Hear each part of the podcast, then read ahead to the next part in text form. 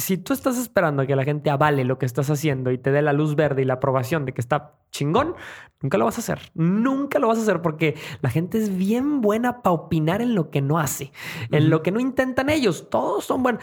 Eh, hay una frase en inglés que dice, eh, those who can do teach. Algo así. o sea, oye, lo que ellos que no pueden hacer te van a estar diciendo siempre, coachando cómo, cómo hacerlo. Espérame, ni lo has intentado tú, güey.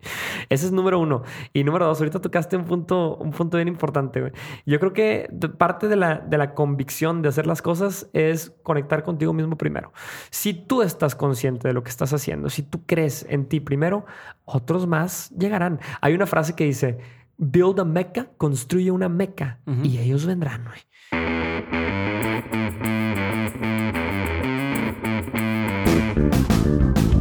Hola, yo soy Diego Barrazas y esto es Dementes, el podcast en el que me dedico a tener conversaciones con aquellos que se han atrevido a desafiar el status quo y que todos los días toman acción para acercarse a cumplir sus sueños. Todo esto con la intención de desmenuzar sus experiencias y tratar de encontrar entre sus historias los aprendizajes, las herramientas, la inspiración y todo esto que necesitas tú para dar el siguiente paso en tu vida profesional y personal.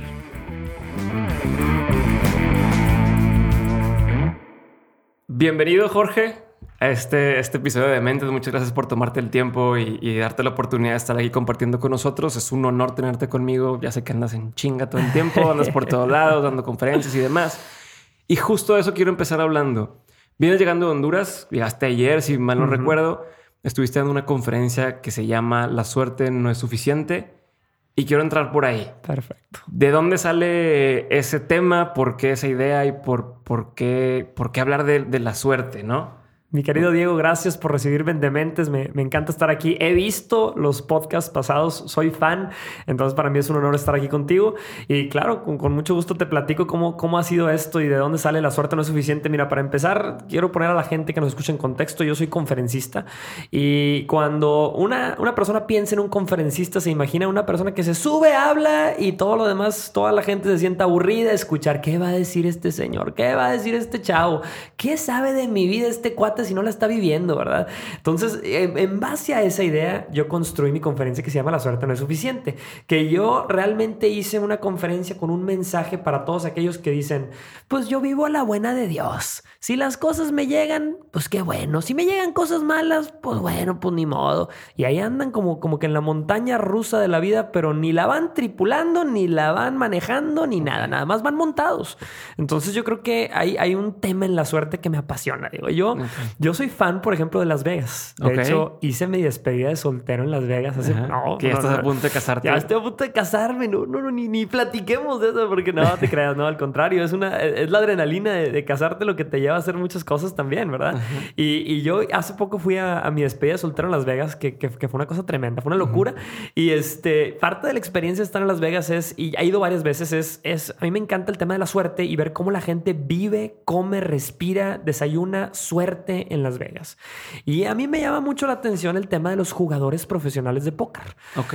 Porque para ser un jugador profesional de póker quiere decir que te han tocado manos buenas y manos malas y con las dos, dos tipos de manos, ahí andas con la cara firme y juegas y apuestas y ganas y pierdes, ¿verdad? Yo pienso que la vida es muy parecida. Yo pienso que a veces te van a tocar manos buenas y manos malas. Pero el jugador profesional, el que es profesional para vivir, para, para, las experiencias de vida, es el que se la sabe jugar en las buenas y en las malas. Entonces, a partir de eso, construí una conferencia que se llama La suerte no es suficiente y dije, ¿cómo le hago para que la gente realmente se lleve algo de esta conferencia?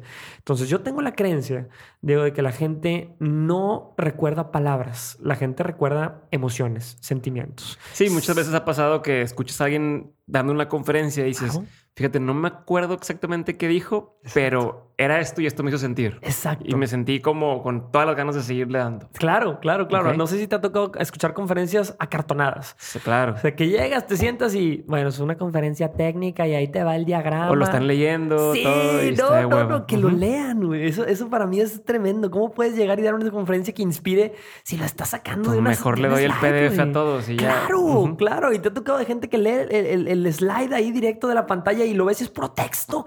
Y dices, ¿qué es esto? Bueno, Yo como construí mi conferencia fue, quiero hacer una experiencia que la gente se lleve un mensaje y la única manera en la que se lleve el mensaje es si yo lo envuelvo en emociones y sentimientos. Entonces hice una montaña rusa de emociones.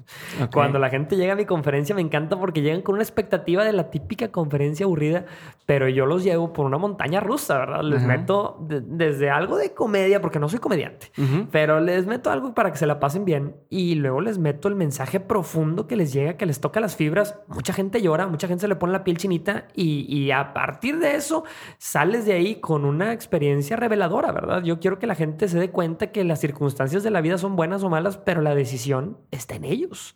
Qué y de eso se trata. No, y incluso ahorita que hablas de la, de la montaña rusa, muchas veces cuando no tienes un contraste entre algo positivo, pues no positivo y negativo, sino más bien un, sentimiento contra otro, no, no puedes darte cuenta. O sea, si todo el tiempo es feliz y todo está padre y todo es así, pues no, no te da tiempo de valorar claro. que estás feliz, ¿no? Entonces necesitas poder tener esos contrastes claro. dentro de tanto el, del, de la conferencia como de la vida. Sí hablaba con, con Farid y decía eso. Dice, es que la gente no sabe, pero yo tengo un lado...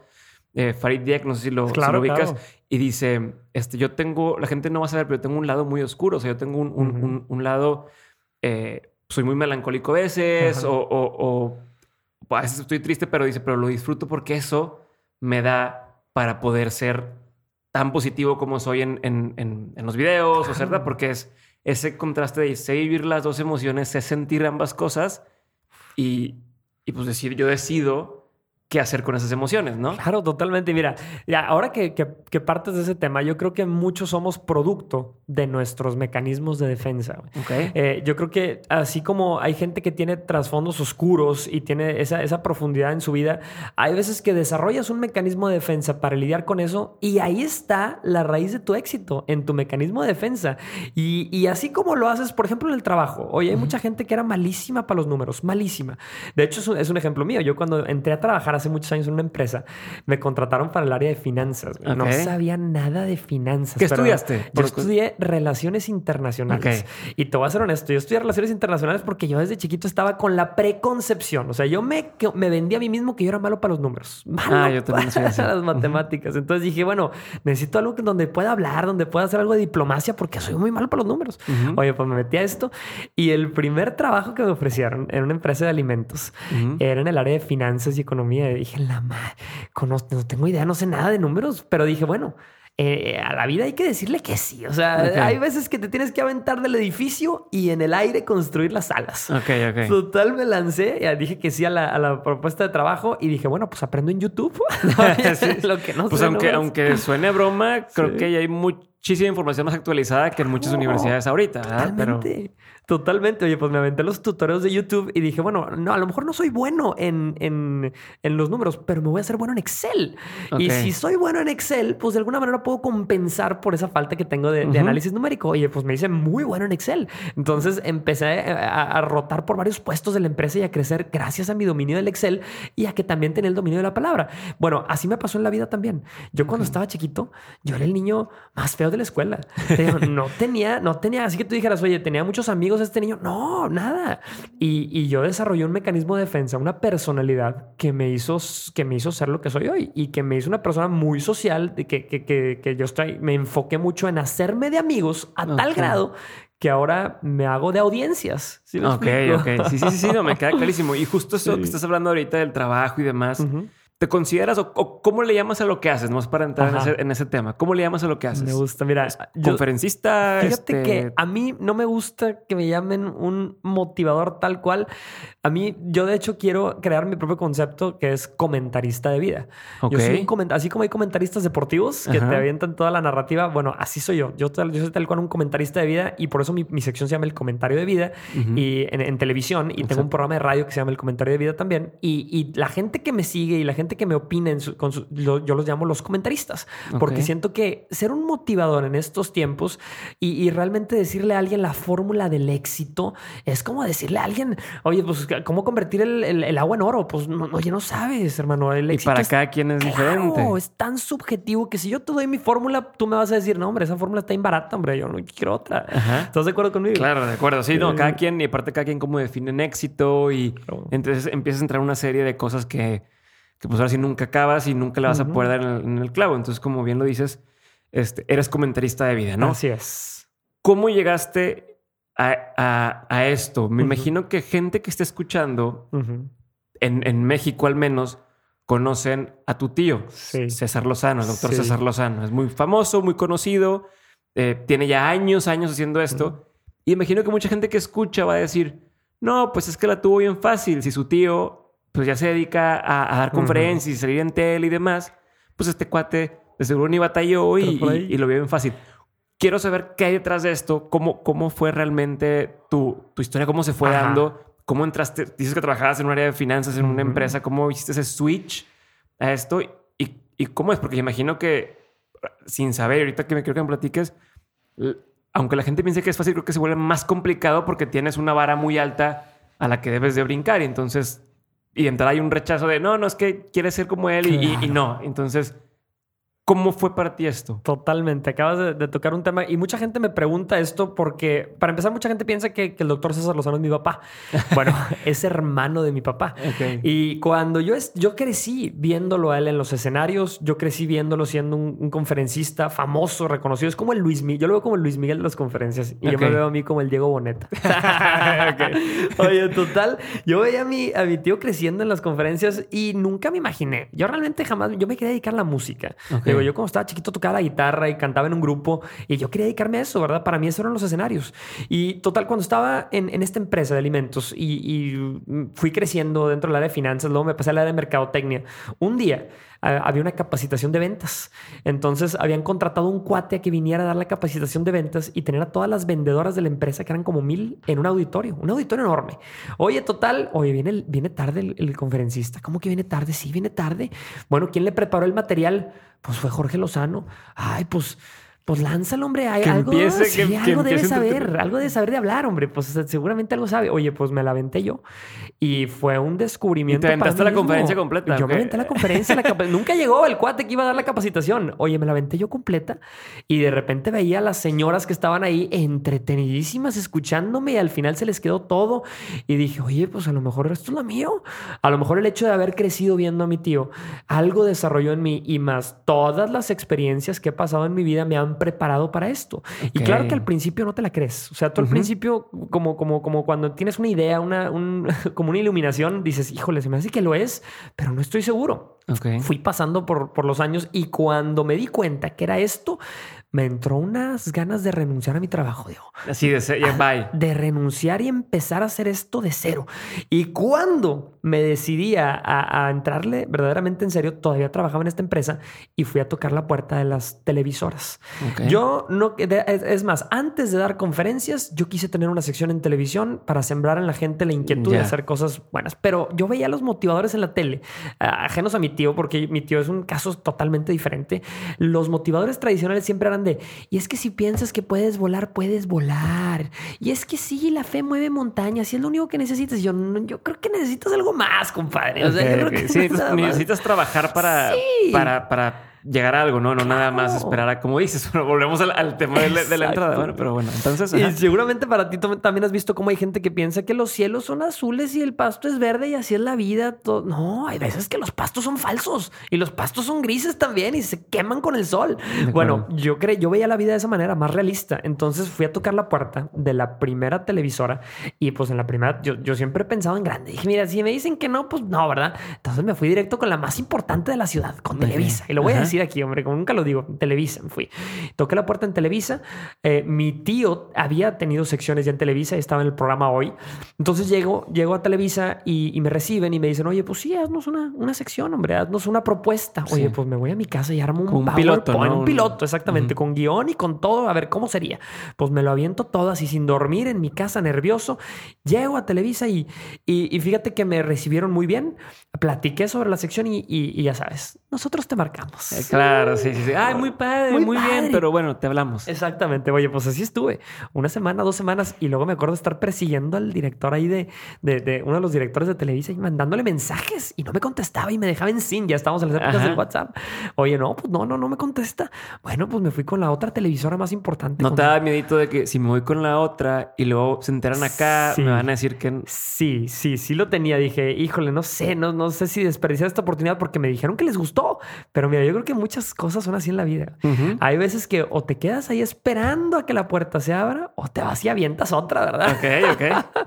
pues me fui con la segunda televisora y les vendí la exacta misma sección. Y en esa televisora tuve la bendición de que me dijeran, sí, adelante, nos gusta, va. Pero como en toda bendición, siempre hay un catch. Claro. Siempre hay un catch. Entonces está perfecto. Vas a empezar aquí, pero no te vamos a pagar.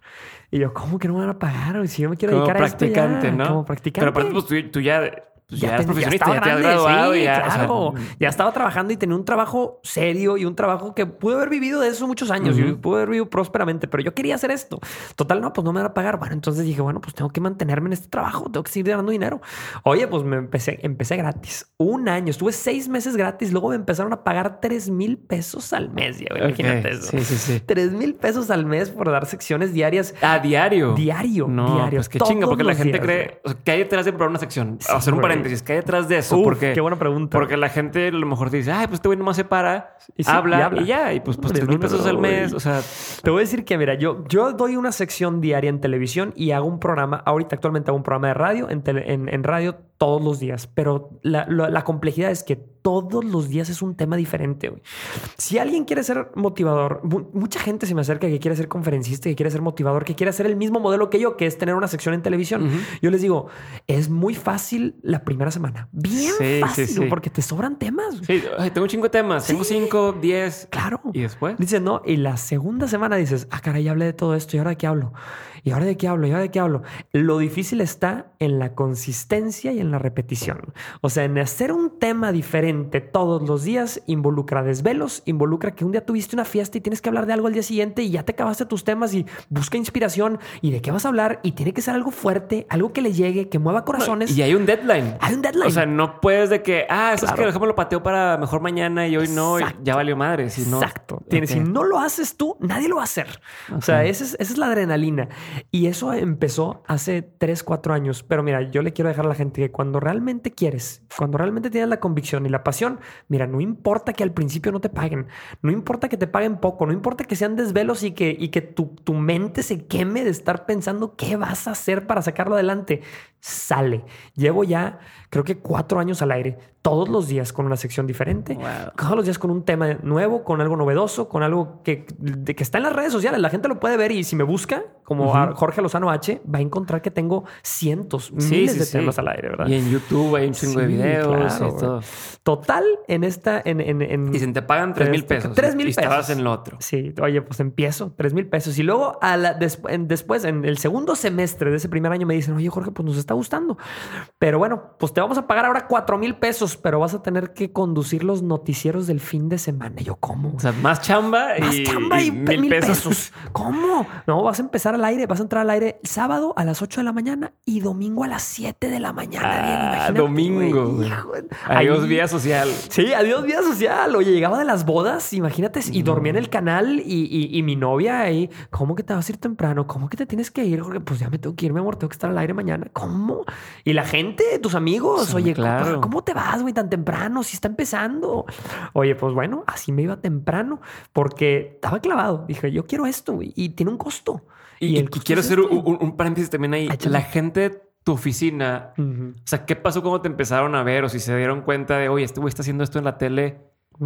¿Cómo fueron las críticas o, o, o qué ¿Qué pasó, güey? Quiero, quiero, quiero, también saber esa parte de la historia. Qué buena pregunta, qué buena pregunta. Fíjate que nadie nunca me ha preguntado eso, porque mucha gente me ve ahorita y me escucha ahorita, pero así no empecé.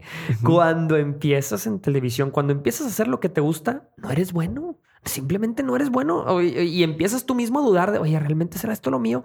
Yo aventé las primeras secciones, todavía las veo en YouTube porque ahí están. y, me da pena, te lo juro, veo y digo, híjole, ¿cómo me dejaron hacer esto al aire? No puede ser, güey. Y la gente de mi oficina al principio decían, oye, te vi en la tele, y sí, que no sé qué. Y empezaba, y escuchaba la, plática y yo decía, estoy seguro que hay crítica. Sí, que me están madreando en mis espaldas. Que me están madreando, exactamente. Pero mira, digo, tengo que seguirle, güey, tengo que seguirle porque yo siento que ahí hay algo. Son de esas veces que tú sabes que no estás siendo el 100% tan bueno, pero sabes que tienes lo necesario para hacerlo. sí, sí, o sea, tú quieres llegar a cierto nivel, te ves que puedes llegar ahí y sabes que estás en el camino hacia allá. Exacto. Si me mantengo ahí dándole, dándole, dándole, va a llegar un punto en el que voy a ser muy bueno y ahora sí los que estuvieron chingándome con que, ajaja, ah, ¿qué está haciendo este vato? Van a decir, oye, ¿y, qué onda? ¿Y cómo le hago? ¿No? Claro, totalmente. Y justamente así fue, ¿verdad? Yo escuchaba las pláticas y, mira, mis amigos, mis amigos siempre, bueno, gracias a Dios, yo nunca me enteré que mis amigos cercanos me, criticaran o algo. Yo sabía que los conocidos extendidos sí decían, y, lo primero que decían, ay, es que quiere ser como su tío César, quiere ser como su tío. Y mira, cuando yo estaba tocando puertas en las televisoras, me enteré que en la primera televisora a la que fui, pues obviamente alguien dijo, pues es que ya hay mucha gente haciéndolo, ya hay mucha gente que se dedica a eso. Uno de ellos es su tío. Pues sí, pues claro, pues ¿qué le hago, hermano? Pues cómo, ok, ¿cómo te quito eso de la boca, verdad? Pero si, si yo me hubiera desmotivado por eso, no estaría donde estoy ahorita, ¿verdad? Sí, sí, con, la crítica, con, las burlas de la gente, porque cuando uno empieza a hacer lo que le apasiona, mucha gente no lo entiende. Y menos si lo haces gratis. claro, van a decir, oye, bueno, ¿y te están pagando bien? Pues no. Entonces... ¡Qué sonso! Todo te empieza a decir, qué menso, qué sonso, ¿cómo estás haciendo eso? Pero mira, yo sabía que estaba sembrando algo. Yo sabía que estaba sembrando algo. Y, pasaron los, los, años, pasó el tiempo.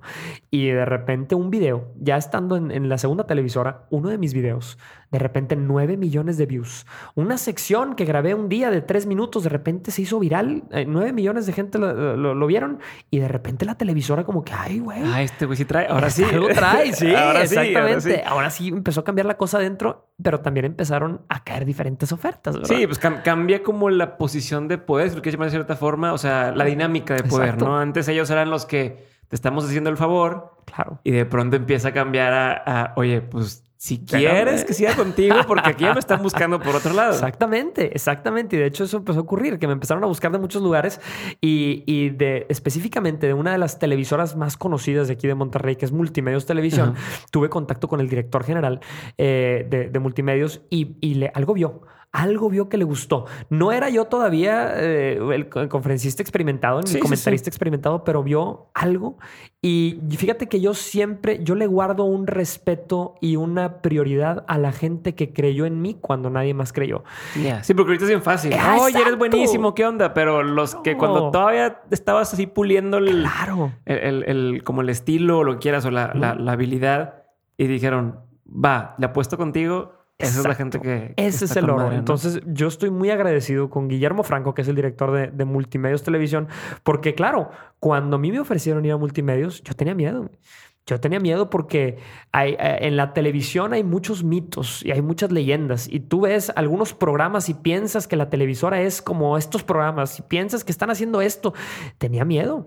Y cuando me invitó y me reuní con él, y, hablé, platiqué con el director de Multimedios Televisión, la gente se sorprendería. ¿eh? Si se sientan un día con Guillermo Franco, el director, te vas a dar cuenta que una persona preparada que sabe perfectamente cómo se mueven las piezas del ajedrez es él. Sabe perfectamente lo que el público quiere y también sabe lo que el público necesita. Entonces, él, él sabe cómo cubrir las necesidades del público, pero también sabe ofrecerles contenidos de valor. Y por eso me buscaba. Decía, quiero ofrecer tu valor a la gente.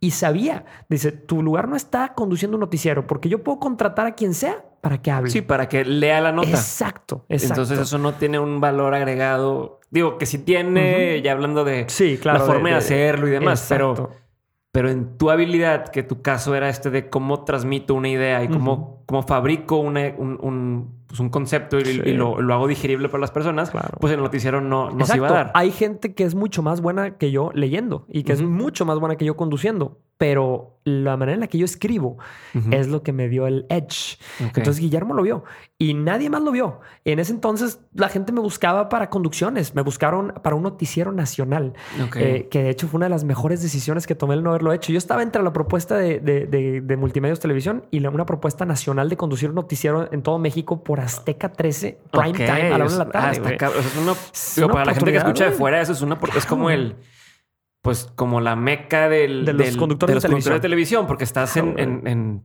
todo el mundo te va a ver. Todo, todo, todo mundo que ve noticieros te va a ver. Exacto. Y no, nunca he contado esta historia, ¿eh? Nunca he contado esto. Mis seguidores que, que están yendo, que vienen aquí, seguramente se van a sorprender de esto, pero fui a México a escondidas a hacer un casting para un noticiero. Estuve en el casting y me fue muy bien. Y me ofrecieron, me hicieron la oferta. Pero cuando vi el noticiero que iba, que iba a conducir allá, dije, híjole, güey, son puras muertes, puros asesinatos, puras notas rojas, duras, gachas, güey. Es pura negatividad. dije, realmente no puedo sembrar esto en la gente si yo soy una persona que busca motivar y sembrar algo bueno. Entonces, Guillermo Franco de Multimedios me dijo, mira, yo te doy la oportunidad de hacer lo que tú sabes hacer, lo mejor que sabes hacer, ven a hacerlo con nosotros. Y aparte estaba yo en mi televisor ese, Ese pedo que has de decir es lo mejor que yo creo que, que muchos pasamos por alto por querer tener un trabajo a lo mejor muy bien pagado y demás necesitas encontrar a la gente que te dé la oportunidad de hacer lo que tú quieres hacer, lo que tú crees que es bueno, güey. Exacto. digo, yo lo viví cuando estoy trabajando eh, en Nexo Regio, donde yo tengo un jefe, Pedro Luis, que ya todo el mundo estar escuchando de él mil veces y ya en datos que siempre lo menciona. Pero este güey, lo que hizo muy bien, y con él, Enrique Cisneros hizo muy bien, fue, te doy la libertad de que hagas lo que lo que tú eres bueno. O sea, yo te estoy pidiendo a ti que vengas a aportarme lo que tú eres bueno. Y entonces es cuando la gente destaca más y a fin de cuentas, si tu interés personal está alineado con el interés de la empresa, salen cosas chingonas. Y entonces es, dame libertad. Claro, cuando haces lo que te apasiona, la vida es una... Eh, eh, eres bueno en lo que te apasiona. Cuando haces lo que te mantiene, güey. Exacto. Nada más ejecutas, nada más estás ahí haciendo. No, y te lleva a un camino que no es... Como dices, si, te hubieras ido por las noticias, ahí seguirías como conductor de noticias. Y, con la duda de qué hubiera pasado. Exacto, güey. ¿Qué hubiera pasado si me hubiera dedicado a lo que me apasiona? Entonces yo estoy con este, con, con Guillermo, estoy no, no sabes, güey, agradecido porque me ayudó a encontrar y me dio la libertad de encontrarme, güey. Cuando yo me cambio de televisora y empiezo en esta televisora con el miedo que tenía, me doy cuenta de que era una tontera de miedo, güey. Me doy cuenta de que estaba pensando chiquito y no estaba pensando en grande. Y veo y me, me topo con una televisora primermundista, con donde todos son profesionales, donde hasta los camarógrafos están haciendo su trabajo con una sonrisa. Y mira, yo juzgo, yo juzgo los restaurantes, por ejemplo, los que voy. Yo digo, si la persona que me atiende en el restaurante me atiende con una sonrisa, Estoy seguro que la persona que está preparando mi comida lo está haciendo con la misma atención a detalle, güey. Con una sonrisa también y sé que mi comida va a saber rica. Sí, hay como síntomas. Si ves que, el que te abre la puerta está de malas o que si ves que el que limpia o lo que, el que sea algo anda ahí mal. Claro es un síntoma de que hay algo más atrás que no, no está bien. Exacto. Cuando yo llego a esta televisora, de repente todo me cuadra. Toda la gente está feliz, toda la gente parece que está haciendo las cosas feliz y empiezo a hacer las cosas yo feliz, como me apasionan. Y algo se desató en mí. Algo se desató en mí que lo que antes eran un video de 9 millones de views se convirtió en 2, en 3, en 4, en 5 y en conferencias y en presentaciones en vivo y empecé a hacer giras nacionales y de repente ahorita vengo llegando de Honduras y estoy viviendo mi sueño y estoy haciendo lo que me apasiona cuando empecé y nadie creía en mí, güey. Entonces, me acuerdo de la gente que cree, güey, y se me pone la piel chinita, te lo juro. De, de las pocas personas, y creo que una de las, yo creo que la, la primera persona en creer en mí fue mi madre. Okay. Si mi madre no hubiera creído, güey, nadie hubiera creído. Mi padre creía, pero no eh, quiero decir que, dudaba, pero, pero creía, ¿verdad? Y, la gente alrededor de mis amigos, pues creían entre comillas, ¿verdad? Pero mi madre era la única que decía, hijo, dale, güey, te vas a caer, te vas a tropezar y a lo mejor se van a reír, pero tú dale, cabrón. Qué chingón. Estamos aquí. Qué chingón. Y algo que, que, que, se me hizo, se me hace clave de lo que me contaste ahorita, que a lo mejor no sé si, si, lo, si me lo platicaste conscientemente o no, pero es el tema del video. O sea, tú estabas trabajando gratis o, o, con muy poca paga al principio. Sí. Sin embargo, estabas subiendo el contenido a redes. Sí. Y entonces, a pesar de que, de que no había un retorno, por así decirlo, monetario en el momento, estabas construyendo una marca detrás. Entonces, si, si, si tú no hubieras aprovechado esa oportunidad para tú estar subiendo tus cosas a YouTube o estar subiendo contenido y demás, no hubieras despegado, o sea, no hubiera forma de medirlo, no hubiera forma de darte cuenta, no hubiera pasado nada, ¿no? Entonces, creo que eso es algo súper importante, que aunque estés haciendo, hoy es que estoy de practicante de diseño gráfico en una empresa o esto y tal, eso puede ser una oportunidad para tú empezar a, a, proyectar tu portafolio, a que la gente te vea, te conozca y si ese es tu mejor trabajo, no importa que sea en un lugar chico y, lo potencializas con las redes sociales, que es lo que todos tenemos ahora acceso, puedes despegar bien cabrón, ¿no? Que hay mil ejemplos de, gente que lo ha logrado así. Acabas de tocar un punto clave, porque mucha gente nos clavamos en los views y en los likes. Yo ah. tengo un cuarto de los likes que muchos de los conferencistas más eh, reconocidos pero me va mucho mejor que a muchos de ellos. Mucha gente dice, es que si no tengo los views es que si no tengo los likes, oye, es la plataforma, hermano. Siembra el contenido y tú no sabes quién va a tomar esos views. A mí, obviamente, yo tengo de mis 250 mil likes que tengo actualmente en mi Facebook, te digo, tú ves personajes que tienen un millón, que tienen un millón y medio, pero de esos 250 mil yo tengo gente que me contrata para conferencias, tengo a México que me patrocina y tengo no sé qué, y me llevan y me y traigo y yo capitalizo esos 250 mil. Hay mucha gente que se clava y dice, es que si no tengo un millón no la voy a armar. No, hombre, hermano, si tus 250... A ver, necesitas, no, necesitas una persona que sea el que tomó una decisión y, que, y que te dé la oportunidad. 100%. No necesitas un millón, necesitas una persona que diga, una persona. oye, ¿sabes qué? Me interesa para que vengas a dar esta conferencia, me interesa para darte este patrocinio, me interesa. Claro, ¿no? Claro, totalmente, 100%. O sea, yo, le digo a la gente, no se claven con los likes, no se claven con los views, porque necesitas nada más los correctos, no la cantidad. Exacto. Y aparte, sumándole a eso, y algo que tú también dijiste es, no te puedes esperar a, pues, de aquí a que alguien me descubra o de aquí a que este, alguien me ofrezca algo, pues tienes que salir a buscarlo, ¿no? Hablábamos de, de, abrir las puertas, de, oye, si esta puerta no, pues, no se está abriendo, pues voy hago un hueco en otra, en otra pared. Entonces, ¿cómo le has hecho tú? Y ahora sí hablando del tema, por, decirlo, eh, laboral o profesional de, tu carrera, ¿cómo le has hecho tú para ir buscando esas oportunidades o como para ir este, tocando puertas? ¿Qué, qué, ¿Qué se te ocurre que pudiera hacer la gente que está en una situación similar? Me encanta, muy, buena pregunta. Chécate, por ejemplo, te voy a dar un ejemplo bien sencillo. Yo cuando, cuando no tenía nada, no tenía una plataforma, no tenía nada, yo tenía la, la costumbre de mandar mails. Yo mandaba 50 mails diarios a televisoras en todas partes de México, en todas partes del mundo, para que alguien me diera una oportunidad, güey. No cayó por ahí, nunca cayó por ahí una oportunidad. Oye, yo buscaba agencias de management. Oye, por favor, que alguien me maneje para, que, para vender más conferencias, para estar en todos lados. No cayó por ahí nunca pero, pero, eso me dio la herramienta para saber por dónde llegar. O sea, el hecho de estar yo pensando cómo voy a llegar a más gente me abrió la posibilidad de encontrar a la gente que me está ayudando el día de hoy. O sea, de investigar. Y yo siempre lo digo en mis conferencias. Hay veces que los caminos equivocados te llevan a destinos perfectos. Entonces, el gran problema que yo veo en la gente es que llegan a una puerta y hay alguien afuera sentado que les dice, no toques, güey, no hay nadie, no te van a abrir, güey, está bien difícil, güey. O sea, no la vas a hacer, hay mucha gente haciéndolo y la mayoría de nosotros le creemos. Le decimos, es cierto, este güey ya lo intentó, no pudo, pues vámonos de regreso. Entonces yo ya me acostumbré a tocar todas y cada una de las puertas de mil. Una va a abrir, pero va a ser la correcta. No, incluso si no abriera en ese momento, nunca sabes más adelante si te conviene regresar. O sea, ya hiciste como ese primer contacto y de pronto cambia la situación y, oye, fíjate, ¿te acuerdas que, que, me marcaste una vez y me dije que no podíamos? Bueno, ya podemos. ¿Qué onda? Sí, 100%. Y eso me ha pasado mucho. Me, me busca, por ejemplo, yo busqué a gente para dar conferencias y de repente cuando se dan cuenta de ya quién soy ahorita, no quién soy, más bien lo que estoy haciendo ahorita, ahora sí lo quieren. Bueno, pero ahora las circunstancias han cambiado. Y te cuesta un poquito más, ¿no? De otras condiciones. Claro, y esa es una ecuación. La ecuación de, oye, o vas a creer en mí y te va a salir barato, o ya tengo para comprobártelo, pero te va a salir caro. Exacto. Entonces, a la gente que está buscando talento o que llega gente a proponerte cosas, yo sé que muchos emprendedores te escuchan, por ejemplo, que tienen negocios y que ya son prósperos y llega gente a pedir una oportunidad, pues hay de dos, güey. O se la das y, crees en él y te sale barato, o te esperas a que te lo demuestre el 100% y te sale más caro. Claro, y aparte hay un tema de lealtad incluso ahí, que una vez que dices, oye, ¿sabes qué? Tú creíste en mí y demás, aunque me salga una oportunidad mejor a veces por fuera, decido seguir contigo porque tú me estuviste apoyando y vamos a hacer cosas que sigan funcionando, ¿no? Claro.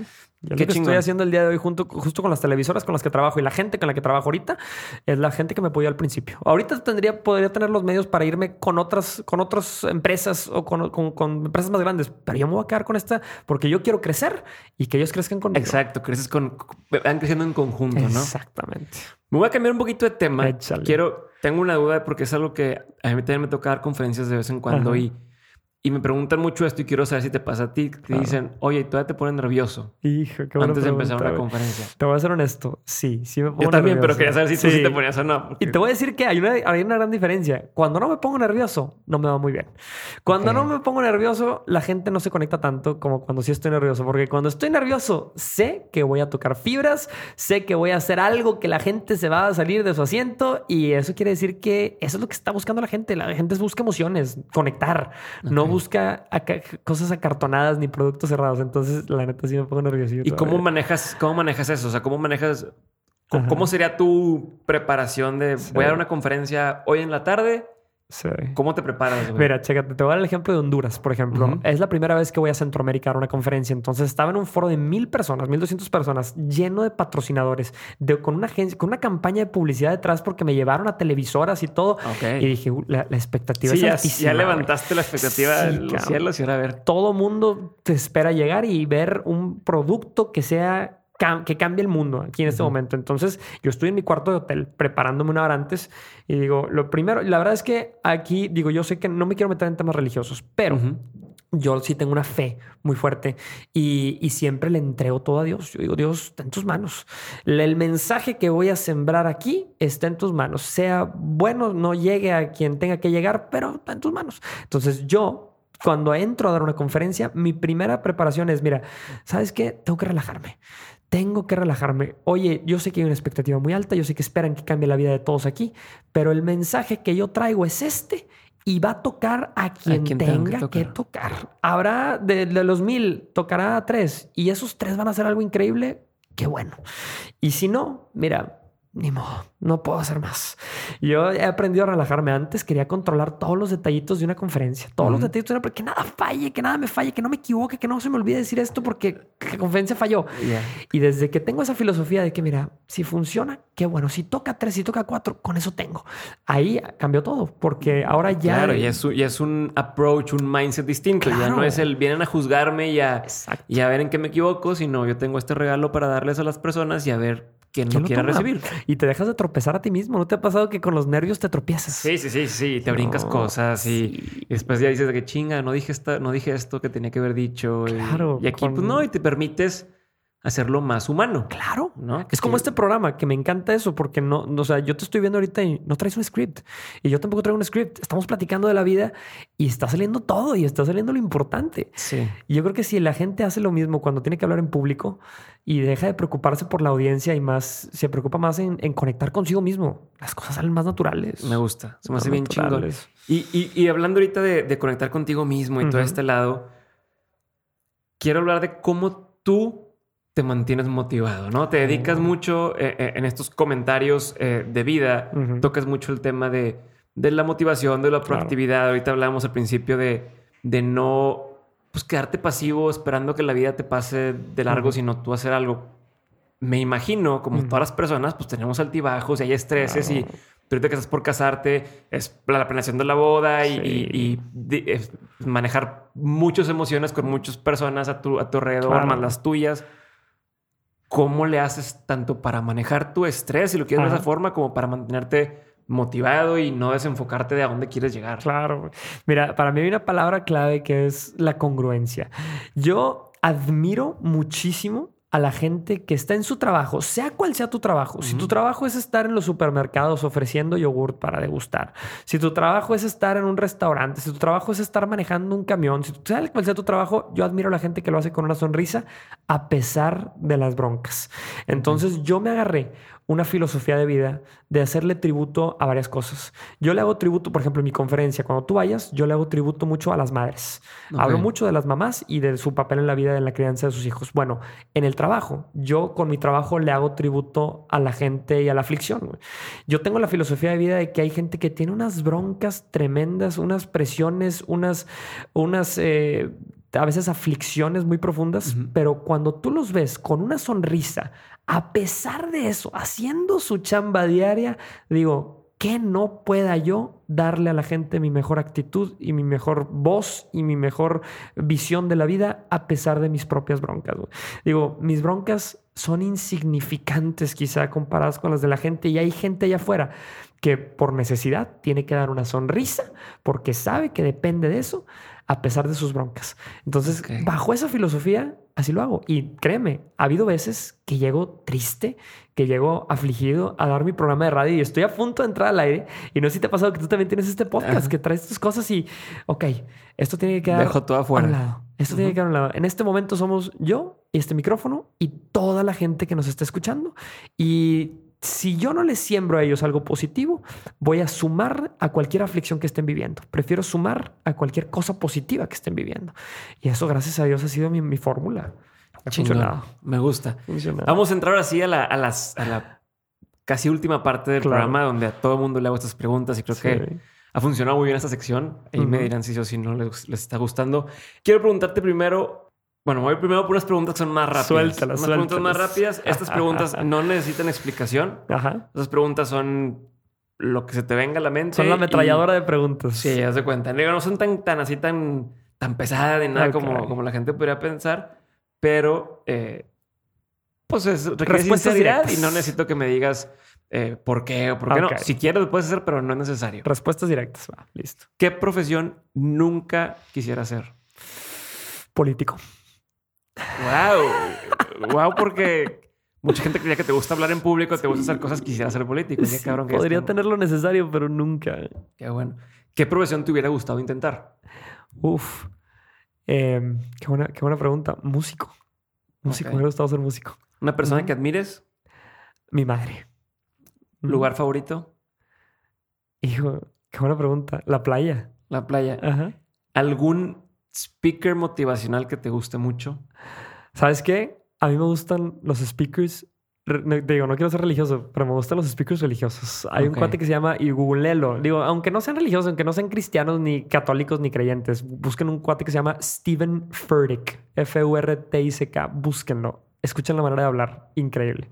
Chingón. Esos cuates lo que hacen muy bien es eso, es... Conectan. Tienen una habilidad muy padre de conectar con la gente y de dar donde, donde tiene que dar el punto. Sí, esto es un cuate barbón, así que tú lo ves así como tú, bro. Así barbón, güey, chavo. Pero lo ves hablar con una seguridad, con una confianza, con una convicción, con una fe. No, tremendo. Qué chingón. Ahora hacemos unas preguntas que me puedes elaborar lo que quieras. La primera es, ¿cuál ha sido el peor consejo que te han dado o que has escuchado? Uf, el peor consejo que me han dado es hazle caso a lo que dice la gente. Hazle caso, hazle caso a la opinión popular. No quiere decir hazle caso al público, pero sí, prácticamente es. Hazle caso al público, porque en la televisión estás muy acostumbrado a que te digan, es lo que te dice el público, es lo que te dice el público. El público un día no te va a creer. El público un día no le va a gustar lo que dices y no por eso vas a renunciar. Al contrario, vas a seguir buscando maneras de, conectar con gente. Pero yo no le hago caso a la opinión popular. Justo algo que, que, que ayer platiqué con con el Geras, que si buscan, se llama, lo conocen como el niño de los burritos. Tiene una historia bien chingona el vato. es que fregón. Es, es, este, escucha de mente todo el tiempo, pero estaba platicando con él y está empezando su podcast y me decía, oye, ¿cómo le hago? Perdón, Geras, si te estoy quemando, pero me decía, ¿cómo le hago? O, tú qué opinas? Le, enseñé mi, mi, podcast a, a una amiga y me decía, oye, es que no, opino que si quieres, este, te voy a decir, llegar a esta audiencia, deberías de bajar más el mensaje y aterrizarlo más para que lo entiendan y no sé qué. Y lo que a mí se me ocurrió es, me decía, oye, ¿tú, ¿tú qué harías en mi lugar? Y lo que a mí se me ocurrió decirle es, a ver, si, si te encargas de siempre querer, digo, de entrada, esto, esto es una cosa que toma tiempo estarlo haciendo y es tu trabajo y se vuelve algo que si todo el tiempo te encargas de ver qué es lo que quiere hacer la gente y qué es lo que le gusta y qué quiere escuchar y demás, de entrada te vas a fastidiar. O sea, no lo estás haciendo por ti, lo estás haciendo por ellos y entonces no vas a ser auténtico. Y lo segundo, le decías que, o sea, en línea de eso de que tienes que preparar lo que tú, a ti te suene, a ti te llama, y vas a encontrarte con esa audiencia, o esa audiencia te va a encontrar a ti, la que ya piensa similar a ti o le gusta lo que, lo que tú dices. No tienes que fabricar este producto pensando en, en, en la gente, ¿no? Y otra cosa más que le comentaba, que me imagino que lo vas a, a, o vas a estar de acuerdo, si no, pues me lo dices, pero es que la gente es mucho más inteligente de lo que la gente tiende a asumir. Entonces, eso de rebaja el mensaje para que la gente te entienda, creo que es un consejo terrible y veas, estoy sobre mí, pero, pero eso de, de, rebájalo y para que la gente te lo entienda, la gente entiende todo y, y, no necesitas este como que querer. Si tú lo entiendes, la gente lo entiende. Sí. Y se chingó. 100%, 100%. Y acabas de tocar dos puntos claves. Si tú estás esperando a que la gente avale lo que estás haciendo y te dé la luz verde y la aprobación de que está chingón, nunca lo vas a hacer. Nunca lo vas a hacer porque la gente es bien buena para opinar en lo que no hace, en lo que no intentan ellos. Todos son buenos. Eh, hay una frase en inglés que dice, eh, those who can do teach. Algo así. o sea, oye, lo que aquellos que no pueden hacer te van a estar diciendo siempre, coachando cómo, cómo hacerlo. Espérame, ni lo has intentado tú, güey. Ese es número uno. Y número dos, ahorita tocaste un punto, un punto bien importante, güey.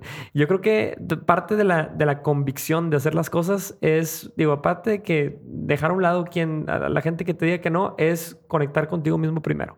Si tú estás consciente de lo que estás haciendo, si tú crees en ti primero, otros más llegarán. Hay una frase que dice, build a meca, construye una meca y ellos vendrán. Oye, no viene nadie. Bueno, ah, y, lo que quería sumar a esto, a veces cuando queremos hacer las cosas más, más masticables para la gente y que bueno, es que la gente no, no entiende, la gente no capta es donde caes, en donde caen todos los motivadores. Te empiezan a hablar del éxito como algo así, de que le sube la montaña y en la montaña habrá tormentas. Y no, no, no, espérame tantito. No, no, la vida no es así, güey. La vida es real y la gente entiende situaciones reales porque están en situaciones tan complejas que a veces nosotros, dentro de nuestra burbujita motivacional, no entendemos, güey. Chingón. Me gusta que, qué bueno que estás de acuerdo. 100%. Si no, estás de acuerdo también está bien, pero qué chingón. ¿Cuál ha sido, dándole la vuelta a esto, el mejor consejo que has escuchado, de los mejores consejos que te ha tocado que te den o que, o que hayas escuchado? Hijo, qué buena, qué buena pregunta. Yo creo que el mejor consejo es eh, que no tienes que estar no tienes que estar 100%, preparado para empezar. Eh, yo creo que yo antes era, y lo soy todavía, muy meticuloso con lo que lanzo al mundo. Oye, que, eh, me, aseguro de que la edición sea perfecta, que el audio esté crispy, que todo esté especial antes de lanzarlo. Y ya me di cuenta que, mira, güey, entre menos producido esté, entre menos artificial sea, más va a conectar. Y si no, nunca lo voy a hacer, güey. Si espero que las circunstancias sean perfectas, nunca lo voy a intentar. Nunca va a ser perfecto. Solo lánzalo, güey. Chingo. No, y sube la marcha, pues irás. oye, ya me vi y me di cuenta que esto pudiera cambiar. Bueno, lo cambio el siguiente, pero, pero no todo perfecto desde el principio. Porque incluso cuando lo hagas todo perfecto, lo lances y vas a encontrar lo que no estaba bien. Entonces, como dije hace pues, rato, hay veces, hay, veces que hay que aventarte del edificio y construir las salas en el camino abajo. Chingón. Eh, si tuviera la oportunidad de poner un panorámico que todo el mundo fuera a ver, ¿Qué pondrías en ese panorámico y por qué? Ah, eh, una frase, hay una frase que me encanta en la que baso toda mi, mi, preparación y todo lo que hago y es Dios no elige a las personas más preparadas para sus planes perfectos. Dios prepara a los elegidos. Frase sota para poner un panorámico, pero yo creo que a veces la gente quiere ser perfecta para intentar algo y yo creo que al contrario, entre más imperfecto seas, más apto estás para intentar algo. Ok. ¿Qué es lo mejor que has comprado con 100 dólares o menos? Uf, lo mejor que he comprado con 100 dólares o menos. Muchos, muchos, creo que, creo que muchos van a contestar un libro. sí, de hecho, sí. Ha de ser lo típico, hermano. ¿Sabes qué? Yo creo que unos audífonos, güey.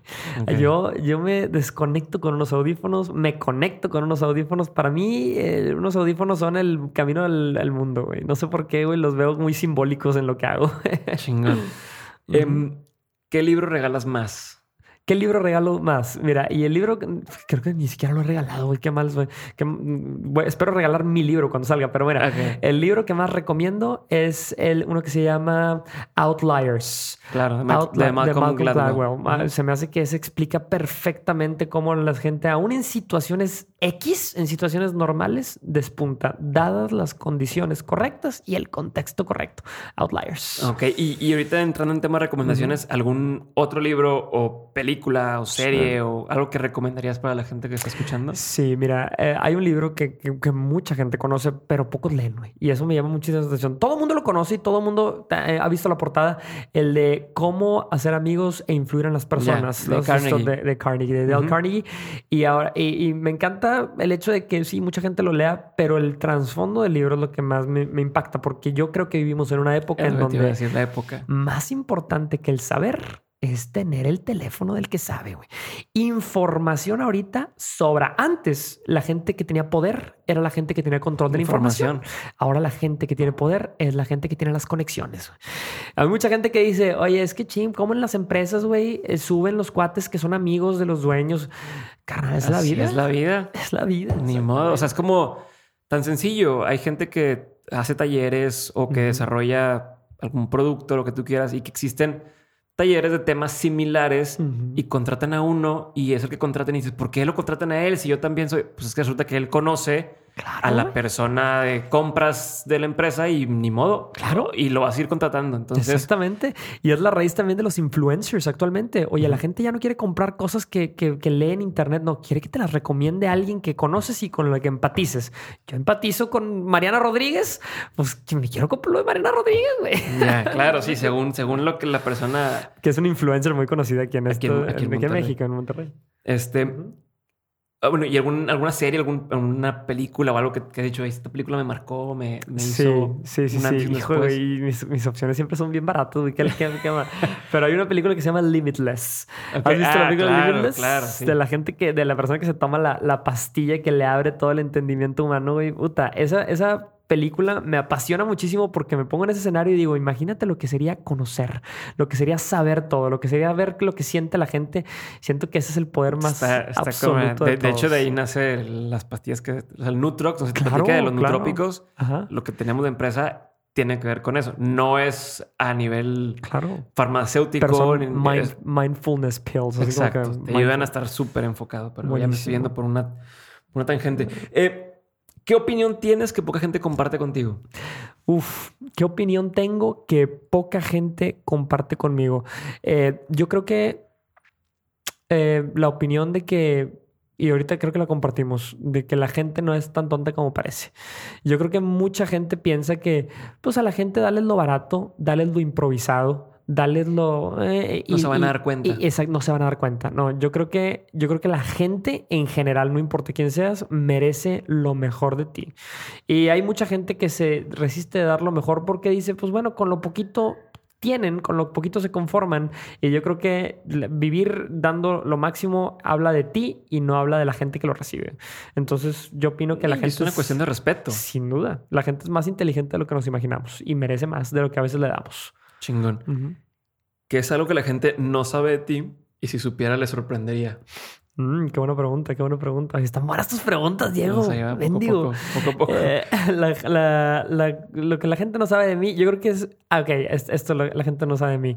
Que, que yo antes no quería ser conferencista, que yo empecé queriendo ser músico. Y mucha gente, cuando yo era músico, yo, es más, yo creo que pude haber tenido una carrera musical decente, ¿eh? sin duda alguna, pero, pero mucha gente me decía, te vas a morir de hambre, si eres músico te vas a morir de hambre. Y mira, si yo hubiera hecho, si, si mis padres hubieran hecho caso y me hubieran obligado a renunciar a la música, probablemente no sería conferencista. Yo tengo la creencia de que a los chavos, a los niños, hay que dejarlos ser. Oye, que quieres ser pintor. Mira, déjalo que sea el mejor pintor. Probablemente no va a ser Picasso y él cuando crezca no va a querer ser Picasso, pero las habilidades que desarrolla en ese camino van a ser cruciales para lo que va a hacer en su proyecto de vida. Entonces yo quería ser músico y le doy gracias a Dios que me dieron la oportunidad de serlo. Y no, no, al final decidí no serlo, pero gracias a eso soy lo que soy el día de hoy. Chingón. Chingón. ¿Tienes alguna rutina que hagas todos los días o algo que dices, no me puede faltar hacer esto cada día? Sí, sí, sí, sí. Y te digo, no me quiero meter en temas religiosos, pero la oración. Yo tengo eh, lo más difícil de... y, mira, lo, comparo también con la introspección, con la meditación y con todo eso. Yo creo que la gente tiene muy poco el hábito de pensar. La gente ejecuta. Somos buenísimos ejecutando todo el día. Pa, pa, pa, pa, pa. Pero nunca nos damos el tiempo de, ah, me voy a encerrar en mi oficina y voy a cerrar mi computadora y voy a apagar mi celular y voy a pensar. Bueno, yo lo veo así con la oración entonces yo transmito mi, pensamiento en oración y en las mañanas me subo a mi carro, cierro la puerta, no pongo música. La mayoría de la gente empieza su, su, su, su, iTunes, su, Spotify. Bueno, yo no pongo música y simplemente me dedico a hacer oración, a dar gracias por mi día, a darle gracias a Dios por mi familia y sobre todo a darle gracias por las cosas que voy a recibir, que sé que voy a recibir, que están destinadas para mí. Y, y empiezo una hora, prácticamente me viento 40 minutos de oración y ese es mi momento de pensar, de meditar y de ahí salen muchas de las respuestas que tengo preparadas para mi día. Qué chingón. Mi rutina. Qué chingón. Eh, ¿Qué es algo que te da, te da mucha curiosidad últimamente? O algo en lo que mm. tengas pensando muy seguido últimamente? Mm, fíjate que la, la, tecnología, A mí, yo soy un súper apasionado de, y mira, lo relaciono con la gente que poco sabe, que, sabe poco de, esto, ¿verdad? De, mí. Eh, yo soy un súper apasionado de la tecnología de Elon Musk y de lo que está haciendo Tesla, de lo que está haciendo SpaceX. Soy un súper apasionado de lo que está haciendo la NASA, soy súper apasionado de lo que está haciendo de, de la nanotecnología, de todo eso. Entonces, yo creo que hay mucho de desarrollo humano que no hemos explorado en la tecnología.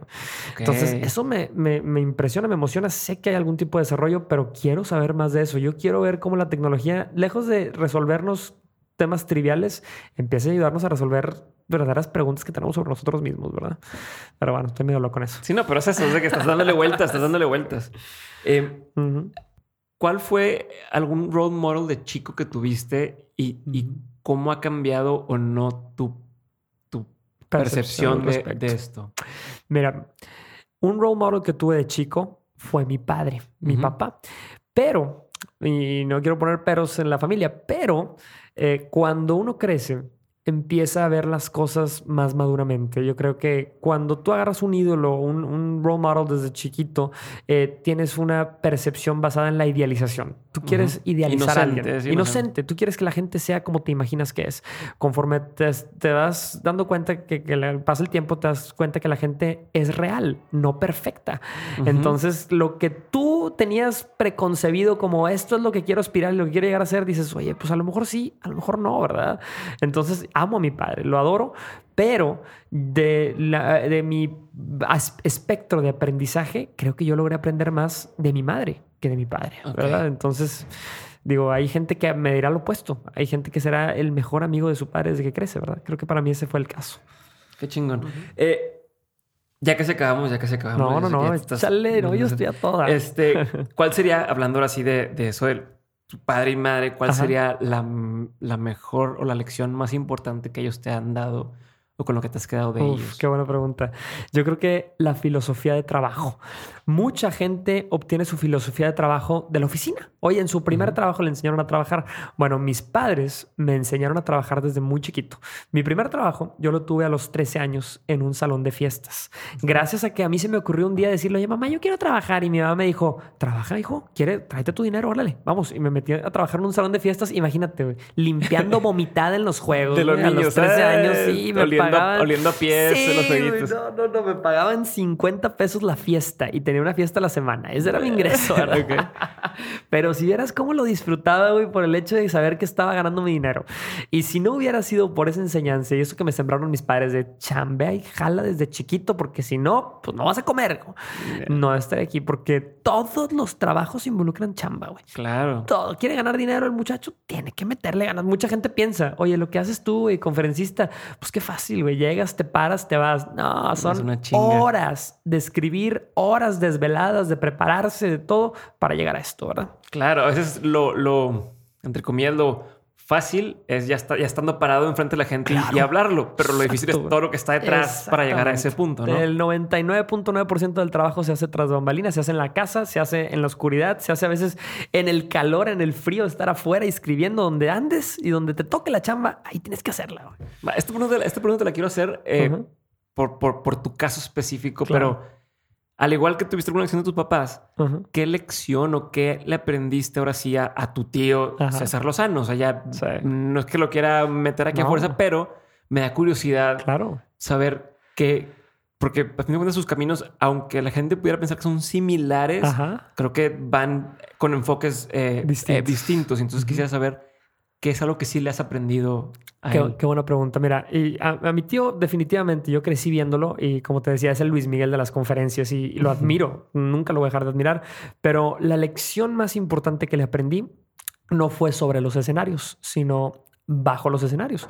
Yo a mi tío, cuando yo estaba chiquito, lo iba a visitar. Él era médico general. Él era un médico cirujano partero normal. Tenía su consultorio en una colonia aquí en Monterrey y yo iba con él de chiquito. Entonces, la mejor lección que le aprendí fue, me acuerdo perfectamente una vez estando sentado en la sala de espera. Y esta historia no se le he contado a nadie. Esta es primicia. en la sala de espera del consultorio de mi tío César Lozano, yo me acuerdo que había una señora sentada al lado y esa señora estaba esperando eh, a que mi tío la atendiera. Entró la señora salió la señora, seguía yo, y cuando ve a la señora acercarse a pagar por su consulta, este, le dice, le dice Cristi, que es la asistente de mi tío, bueno, ya viene a pagar, señora, sí. A ver, pues, eh, pues ya sabe, va a ser lo de siempre.